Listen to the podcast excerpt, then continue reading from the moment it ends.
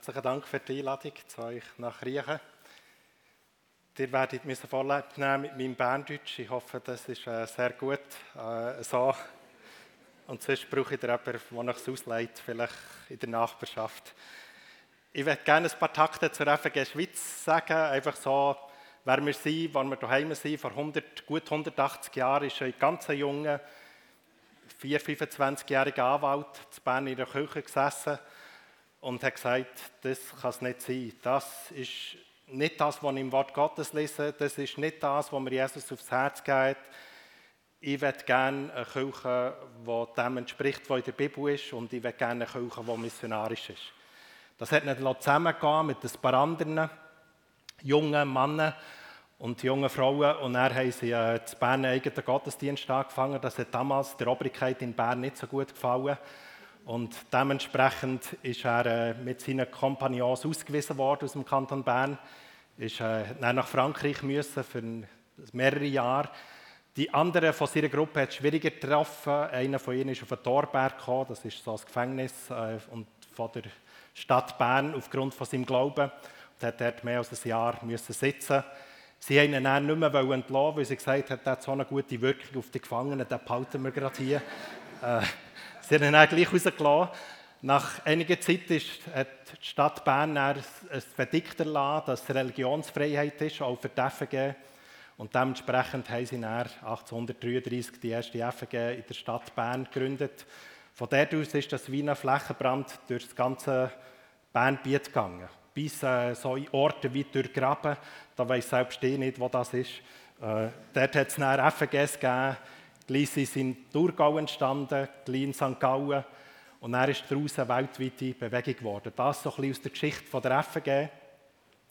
Ein paar Zahlen von heute von der FG, einfach damit ihr so ein bisschen seht, wo wir eingeordnet sind. Gut 90 Gemeinden, die zur FG gehören. Das von da im Wallis, das ist die südlichste, geht hoch bis zu Euren. Das ist wahrscheinlich neben Schaffhausen die nördlichste. Dann gibt es im Osten äh, Goldach ist wahrscheinlich die östlichste und im Westen ist Murten, wo gerade auf der Sprachgrenze ist, wo wir zwei Gemeinden haben, eine deutschsprachige und auch eine französischsprachige. Den Rest könnt ihr hier drauf äh, lesen, was so ein bisschen zur FG Schweiz gehört. Hier seht ihr, wo sie beheimatet sind. Das Wallis habe ich leider abgeschnitten, also das gehört auch noch dazu.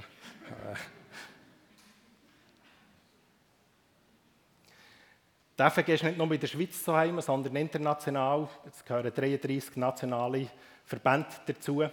Die grössten sind in den USA und in Deutschland und in Afrika. Kongo Brazzaville ist auch die grösste FG, die es überhaupt gibt, mit mehreren 10.000 Mitgliedern. Äh, die FG hat sich schnell mal ausbreitet. Durch das, dass äh, die Gründer ausgewiesen wurden aus der Schweiz, haben sie Kontakte geschlossen zur FG-Gründung in Deutschland, in Frankreich und in England dass sie miteinander Freunde waren und haben gesagt, wir wollen die Welt bewegen. Und dementsprechend hat der erste Verband, der gegründet wurde, hat bestanden aus einer Treffen Bern, Neuenburg, Belgien, äh, Deutschland. Das war so ein bisschen der erste Verband, der sich gegründet hat. Das ist unser Herzensanliegen. Wir gründen neue Gemeinden. Wir wollen dort Gemeinden gründen, wo es noch relativ wenig freikirchliches Zeugnis gibt. Und so sind wir dran in Baselstadt, in Bern-Könitz, in der Innerschweiz, mehreren Orten, im Graubünden. Dort gründen wir neue Gemeinden. Das ist unser Credo. Das treibt uns an, wirkungsvoll zu beten, zu leben, zu reden.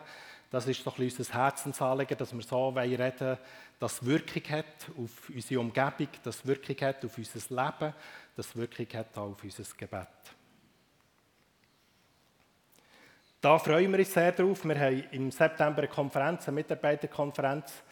Das wird eine spannende Sache. Wir wollen zusammen ein Fest feiern, äh, dass Jesus unser Freund ist, dass er uns zusammengestellt hat als Gemeindeverband. Das ist 6. Äh, bis 8. September, wo wir werden die FG-Konferenz durchführen.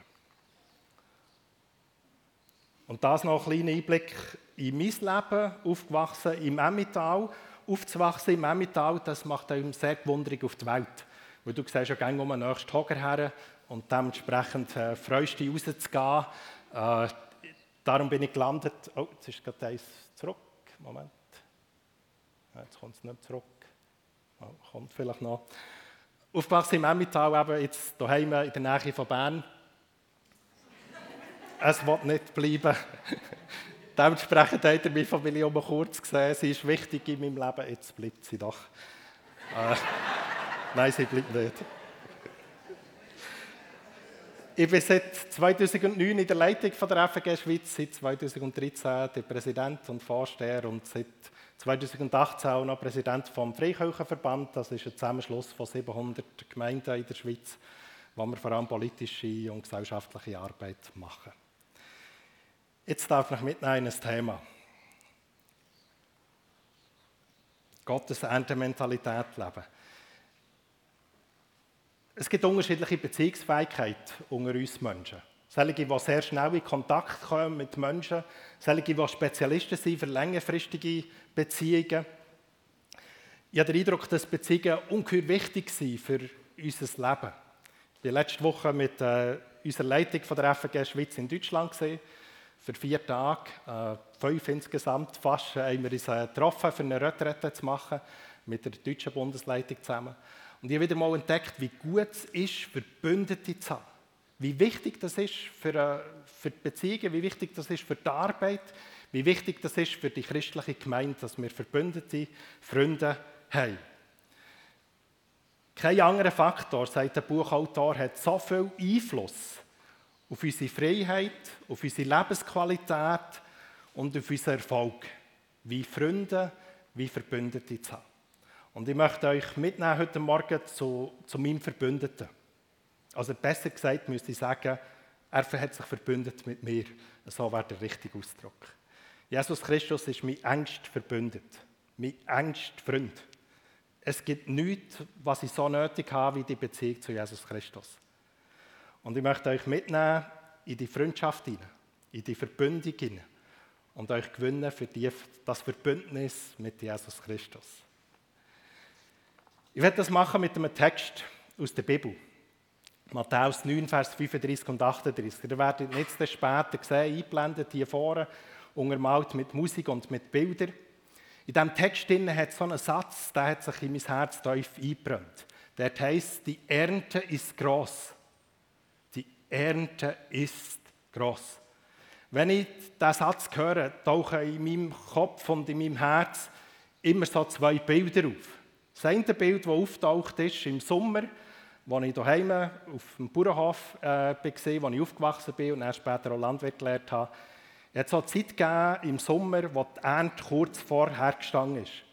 Und da ist man jeweils Abend für Abend durch das Weizenfeld gelaufen und hat geschaut, ob die Ernte, ob die Ähren reif genug sind für die Ernte. Und wenn sie reif genug ist, hat man am nächsten Tag mit dem Mähdrescher durch das Weizenfeld gefahren. Und dann das Korn gesehen, reinzufallen in den Tank. Das Schmecken, was geernteter Weizen bedeutet. Und dann halt schon darüber nachzudenken, was für wahnsinnig gutes Brot entsteht. Das, ist, äh, das Bild kommt mir ganz Sinn, wenn ich diesen Text höre, die Ernte ist gross, aber weniger der Arbeiter. Und das zweite Bild kommt mir Sinn. Ich liebe so Abenteuerfilme. Es hat vor Jahrzehnten einen Film gegeben, The Gladiator. Ein absolut fantastischer Film. So vom römischen Feldherr Maximus, wo die römische Armee angeführt hat im Krieg gegen, gegen Germanen. Und da gibt es eine Szene ganz am Anfang untermalt mit wahnsinnig guter Musik von Hans Zimmer, wo er in die Schlacht muss reiten gegen die Germanen. Und er blendet die ganze Schlachtszene aus und switcht die Toskana, wo sein Bauernhof ist, Maximus dem Feldherr sein. Und dann sieht man, wie er so mit der Hand durchs Weizenfeld läuft, untermalt mit dieser Musik. Das Bild kommt mir auch immer zu Sinn, wenn ich diesen Text sehe. Ich glaube, dass wir manchmal die Bilder brauchen, damit solche Texte wie Matthäus 9 in unserem Herz bleiben haften. Ich glaube nicht, dass es so einfach ist, immer in der Ernte sein. Ich glaube, dass wir manchmal Schlachten vor uns haben. Ich meine nicht Kriegsschlachten und so weiter, sondern einfach Herausforderungen, wo wir das brauchen, dass wir wissen, dass Jesus unser Verbündet ist. Also schauen wir rein in diesen Text hier. Das ist ein kleiner Einblick in einen gewaltigen Text im Neuen Testament schon Vers 35, der erste Vers, ist für mich als Pastor, der jetzt seit 20 Jahren Pastor ist, ein absoluter Brecher. Jesus heißt hier drinnen, zog durch alle Städte und Dörfer, er lehrte in den Synagogen, verkündete die Botschaft vom Reich Gottes und heilte alle Kranke und Leidenden. Das begeistert mich. Da kommt Lehre zusammen, also das, was das Wort Gottes sagt. Verkündigung kommt zusammen und Heilung. Und alle drei Sachen funktionieren. Die Lehre ist so wahnsinnig gut, dass der Nikodemus in der Nacht kommt und fragt, du Jesus, wie muss ich das verstehen? Verkündigung ist so wahnsinnig gut, dass die Leute bei einem Brunnen bleiben stehen oder bei einer Gelegenheit bleiben stehen und ihm stundenlang zulassen, einem Berg, so dass sie sogar das Essen vergessen. Die Heilungskraft von Jesus ist so viel stark, dass hier im Text heißt, alle sind geheilt worden. Und jetzt weiß ich natürlich, welche Fragen er in meinem Kopf aufsteigen und vielleicht auch in eurem Kopf aufsteigen. Ja, wie ist denn das heute? Hat Jesus noch die gleiche Kraft? Passiert das Gleiche bei uns? Greift die Lehre ins Leben hinein? Greift die Verkündigung so stark, dass wir verändert werden? Heilt Jesus noch heute jede Krankheit? Ich kenne die realistische Situation. Aber wisst ihr, was mich begeistert? Ich darf einem nachfolgen, wo das alles gelungen ist. Die können lernen und sie es verstanden. Die können verkündigen und sie ihr Leben geändert. Und er betet um Heilung und alle sind geheilt worden. Dem Jesus darf ich nachfolgen. Was für ein Geschenk. Wisst ihr, was das in meinem Herz auslöst? Wow. Wow.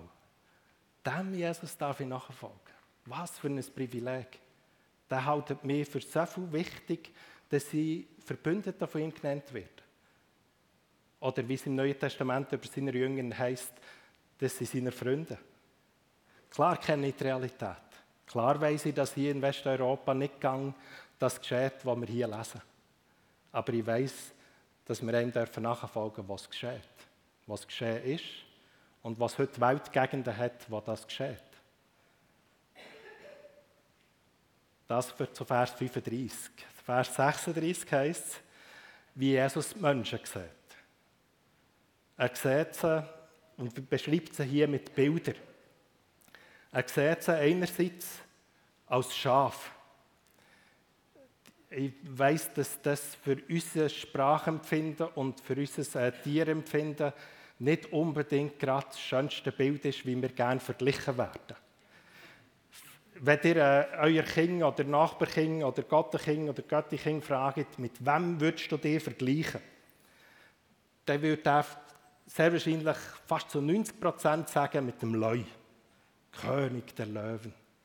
Oder andere würden es mit einem Ross vergleichen, also Ross, ja, das anmutig und so weiter.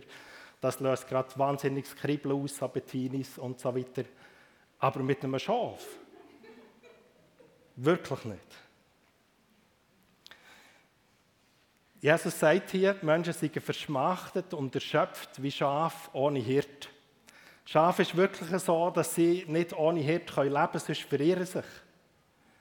Als ich äh, in England eine Zeit war, bin ich bei einem Schafhirt gewohnt und da haben wir ab und zu in, die, in York gibt es so Gräben, und in die Gräben müssen steigen, die blöden Schafe rausholen, äh, die sich irgendwo wieder verirrt haben in diesem Graben. Schafe können nicht selber sein, sie brauchen einen Hirt. Das ist etwas, was sie darauf angewiesen sind. Und jetzt sagt Jesus hier, die Menschen sind wie die Schafe.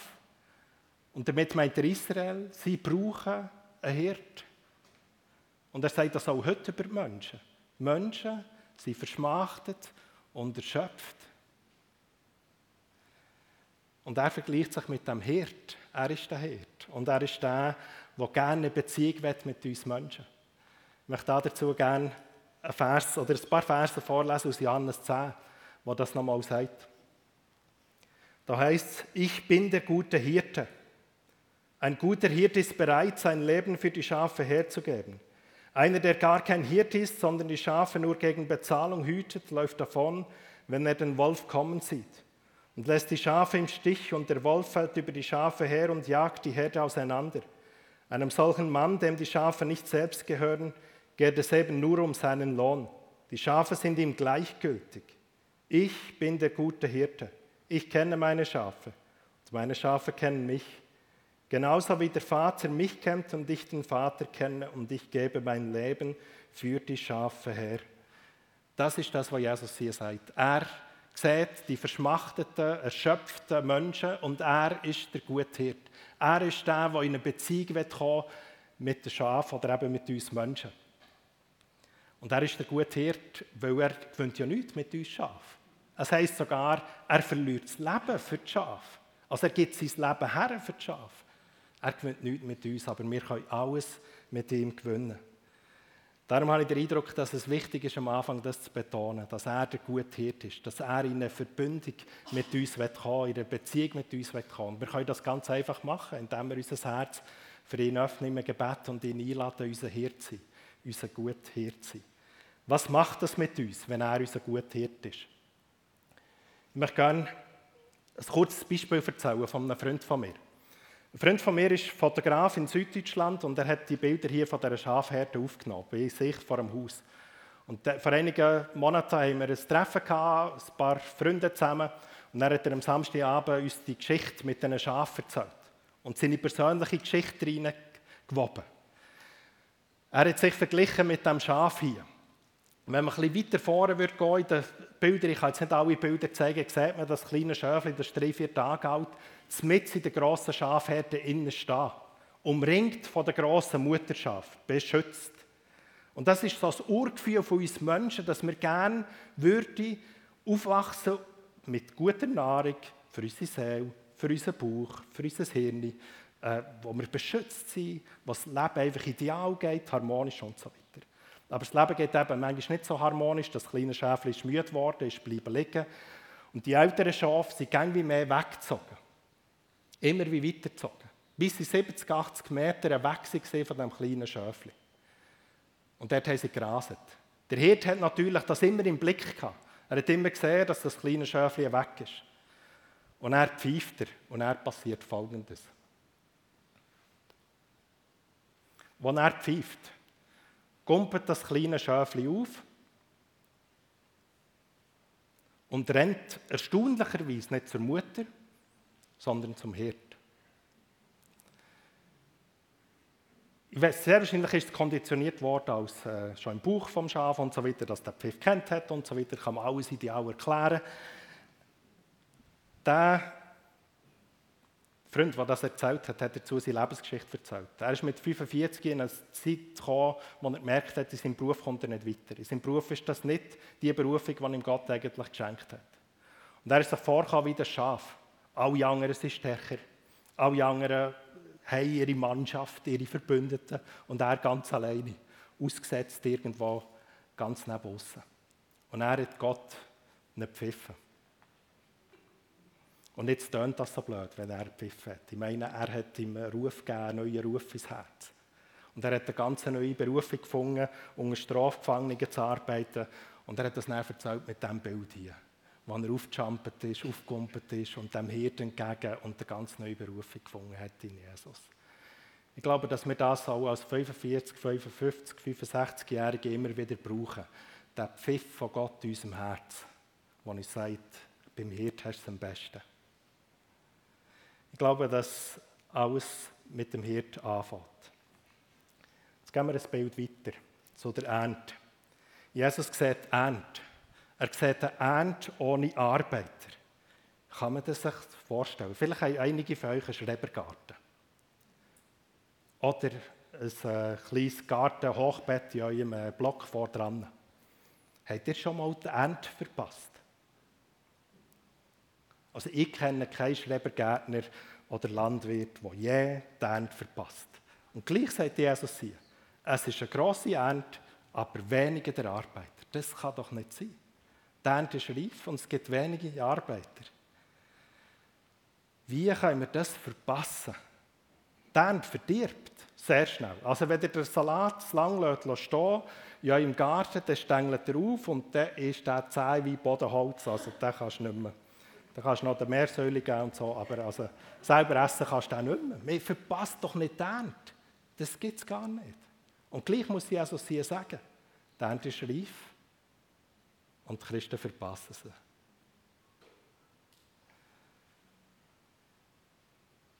Was lesen wir? Wo Jesus das sieht, einerseits die verschmachteten Menschen ohne Hirte und das Zweite, was sieht er, wenn er die Ernte sieht ohne Arbeiter? Jetzt könnte man davon ausgehen, dass Jesus aufkommt und sagt, jetzt muss ich schlechte Gewissen antreiben. Macht er aber nicht. Das heißt in diesem Text, er hat, wenn er das festgestellt hat, Mitgefühl empfunden, Mitleid empfunden. Jetzt ist Mitleid für uns gängig schwierig zum Nachvollziehen. Weil Mitleid wirkt bei uns, jemand ist höher als mir, jemand ist überlegen als mir und er zeigt jetzt ein Mitgefühl für die, die weiter unten sind. Das ist nicht so ein schönes Gefühl, merken wir. Wenn aber Jesus davor hat, dass er Mitgefühl hat, ist das anders. Drei Beispiele, wie man das sieht, dass das Mitgefühl von Jesus anders ist. Das erste die Frau am Brunnen, am Jakobsbrunnen. Er gibt ihr, fragt sie für Wasser. Er stellt zu, geht auf die gleiche Stufe. Er ist auch bei der grössten Hitze am Mittag an diesem Brunnen. Total auf Augenhöhe. Das zweite Beispiel der Zachäus. Das arme Würstchen Zachäus, das muss auf einen Baum steigen Jesus hätte ja auch auslachen und sagen was bist du für ein kleines Mandel, dass du jetzt auf einen Baum musst Macht er aber nicht. Er sagt zu ihm, Zachäus, heute bist du mein Gastgeber, ich komme zu dir heim. Ich kann mir vorstellen, dass ich einfach so hüpfend heimgelaufen, das Essen zubereiten, weil er so Freude hatte, dass Jesus zu ihm heimkommt. Und das dritte Beispiel der Nikodemus. Der ist in der Nacht gekommen, damit niemand sieht, dass er zu Jesus geht. Und jetzt hat Jesus können sagen, leck, Nikodemus, was hast du für Menschenfurcht, dass du zur Nacht musst kommen, zu mir Fragen stellen. Macht er aber nicht. Er nimmt sich die ganze Nacht Zeit, dem Nikodemus seine Fragen zu beantworten. Dem sieht man das Mitgefühl, Mitleid, empfinden bei Jesus ganz etwas anderes ist. Das griechische Wort, das hier gebraucht wird, heißt Plagnizomai. Es hat ihm den Bauch umgedreht, wo er gesehen hat, in was für einem Zustand Menschen sind. Verschmachtet ohne Hirt. Nicht die Aktivität ist das Erste, was der Matthäus, der das aufschreibt, sieht, sondern das Erbarmen. Dass Jesus sich wirklich erbarmt über die Menschen. Die Frage ist, wie bekommen wir ein seliges Jesus-Herz? Wie bekommen wir einen seligen Jesus-Blick? Ich habe manchmal den Eindruck, wenn wir das hören, dass ein Härte Schaf ohne Hirt ist und verschmachtet, wenn wir das hören, dass ein Ernte ohne Hirt ist, äh, ohne Erntehelfer ist, dass eben er bei uns schlechter Gewissen kommt. Und das wäre jetzt auch ganz einfach zu sagen, ihr müsst jetzt einfach zu dieser Ernte schauen. Was Jesus aber hier mit dem Text will, ist, sein Jesus-Herz in uns hineinpflanzen. Sein Mitgefühl bei uns zu wachsen. Die Beziehung zu ihm so viel stark in unserem Herz zu werden, dass sein Gefühl, das, was er empfunden hat, auch unsere Empfindung wird. Schuldgefühl, die helfen in dieser Frage kein Mensch. Die helfen, dass du morgen sagst, ja, jetzt muss ich unbedingt jemandem von Jesus erzählen. Wenn du aber das Jesus-Herz in dein Herz nimmst, dann kommt das aus einer ganz anderen Haltung raus. Dann kommt es aus der Freundschaft, aus der Beziehung mit Jesus raus. Und er lebt in dir. Und wie bekommen wir so eine Jesus mit Leidenschaft? Wie bekommen wir so eine Leidenschaft, wie Jesus sie hat? Das sagt uns der Text ganz einfach. Das heißt hier, darum bittet den Herrn der Ernte. Darum bittet den Herrn der Ernte. Es ist nicht deine Ernte, die du her musst. Es ist nicht dein Erfolg, den du her musst. Es ist Jesus die Ernte und bittet Jesus, damit er das gleiche Mitgefühl hat, wie er hat. Und das werden wir jetzt machen. Ich werde gerne zwei, drei Minuten Stille geben, wo jedes für sich kann darum beten dass es die Jesus-Leidenschaft in sein Herz bekommt. Der Blick vom Hirt, der Blick für die Ernte ins Herz bekommt. Wir haben Zeit vom Gebet für uns selber, jedes an seinem Platz. Und ich tue dann die Stille unterbrechen mit einem kurzen Gebet. Vater im Himmel, wir möchten das beten, was in diesem Text hier steht. Wir möchten dich bitten um Arbeiter in die Ernte. Wir möchten dich bitten um das Mitgefühl, das Jesus antrieben hat. Das Mitgefühl für die Menschen. Dass das unserem Herz Raum gewinnt. Dass das unser Antrieb ist für den Umgang mit unseren Freunden, für den Umgang mit unseren Nachbarn, für den Umgang mit unserer Umgebung, wo wir drinnen gestellt sind. Danke, Jesus, dass du unser Verbündet bist. Dass du uns so wertgeachtet hast, dass eine Beziehung zu uns. Danke dafür. Amen. Ich möchte gerne weiterfahren.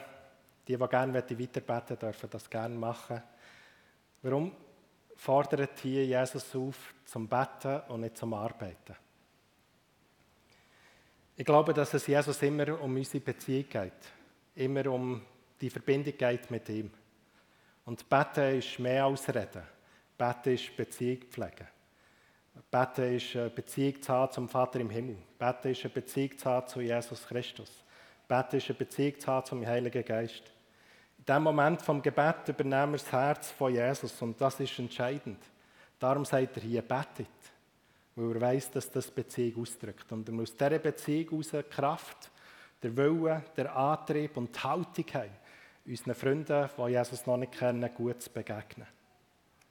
So gewinnt das Herz von Jesus in unserem Leben Raum, wenn wir anfangen zu beten. Die zweite Frage, die ich am Anfang ein angetönt habe, welcher Bauer muss aufgefordert werden zur Ernte? Das hat man mir als Landwirt früher nie müssen sagen, jetzt musst du ernten. Wirklich nicht. Am liebsten noch vor allen anderen. Weil ich ein Wettbewerbstyp bin und gerne der Vorderste in der Reihe. Äh, das hat mir doch niemand müssen sagen. Warum macht er das Jesus hier? Die Ernte ist gross, weniger er arbeitet, bittet der Herr von der Ernte, dass er Arbeiter in seine Ernte schickt. Das ist doch eine Selbstverständlichkeit. Leider ist es nicht so eine Selbstverständlichkeit. Vielleicht, weil Jesus meine Lethargie kennt, vielleicht, weil Jesus unser Layback kennt, vielleicht, weil Jesus weiß, dass wir das sehr schnell aus dem Blick verlieren. Er braucht ein Wort, äh, für das auszudrücken, dass wir in die Ernte so gehen. Ekbalo wird hier gebraucht. Also er wirft uns raus in die Ernte, in seine Ernte. Und Jesus hat das manchmal brutal gemacht wo die ersten Jünger den Missionsbefehl bekommen nach Jerusalem zu gehen und so weiter, Samaria, bis ans Ende der Welt, sind sie um bis Jerusalem gegangen und hat eine Verfolgung gebraucht, dass sie wirklich gegangen sind. Jesus braucht manchmal Ekbalo, also er braucht manchmal dass wir rausgeworfen werden in die Ernte und sehen, dass die Menschen ohne Jesus wirklich verschmachten. Die Frage ist, wie Jesus auf das Gebet antwortet, um Arbeiter in die Ernte.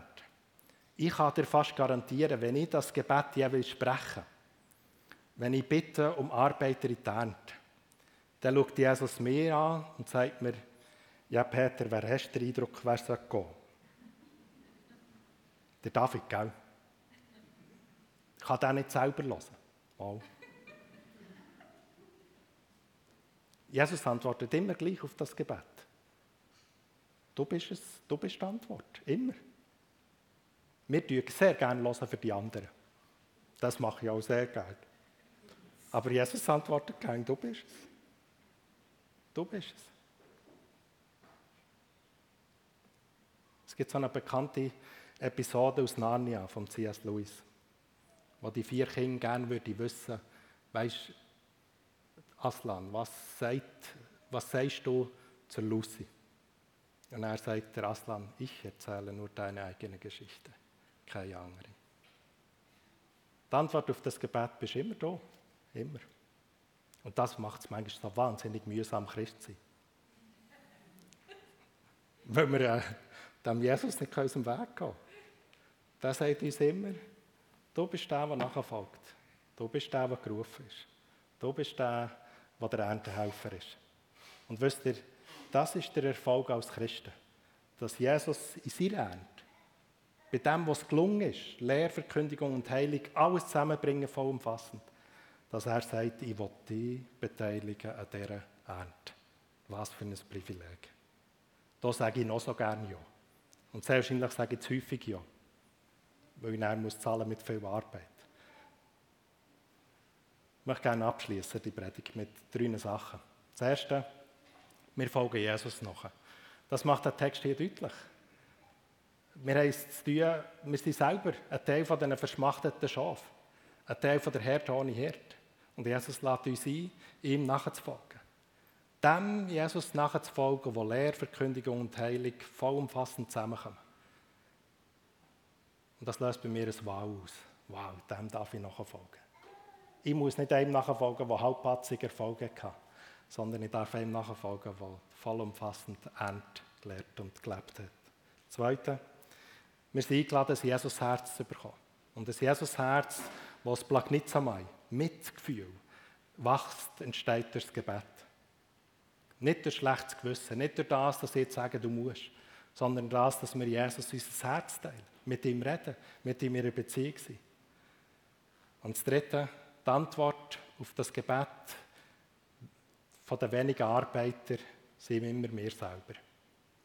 Immer wir selber. Die Band wird jetzt kommen auf die Bühne, darf sie schon einladen. Sie werden uns mit reinnehmen mit Liedern, die das verteufeln, die das verteufeln, dass wir einem Jesus dürfen nachfolgen dürfen, der wow ist.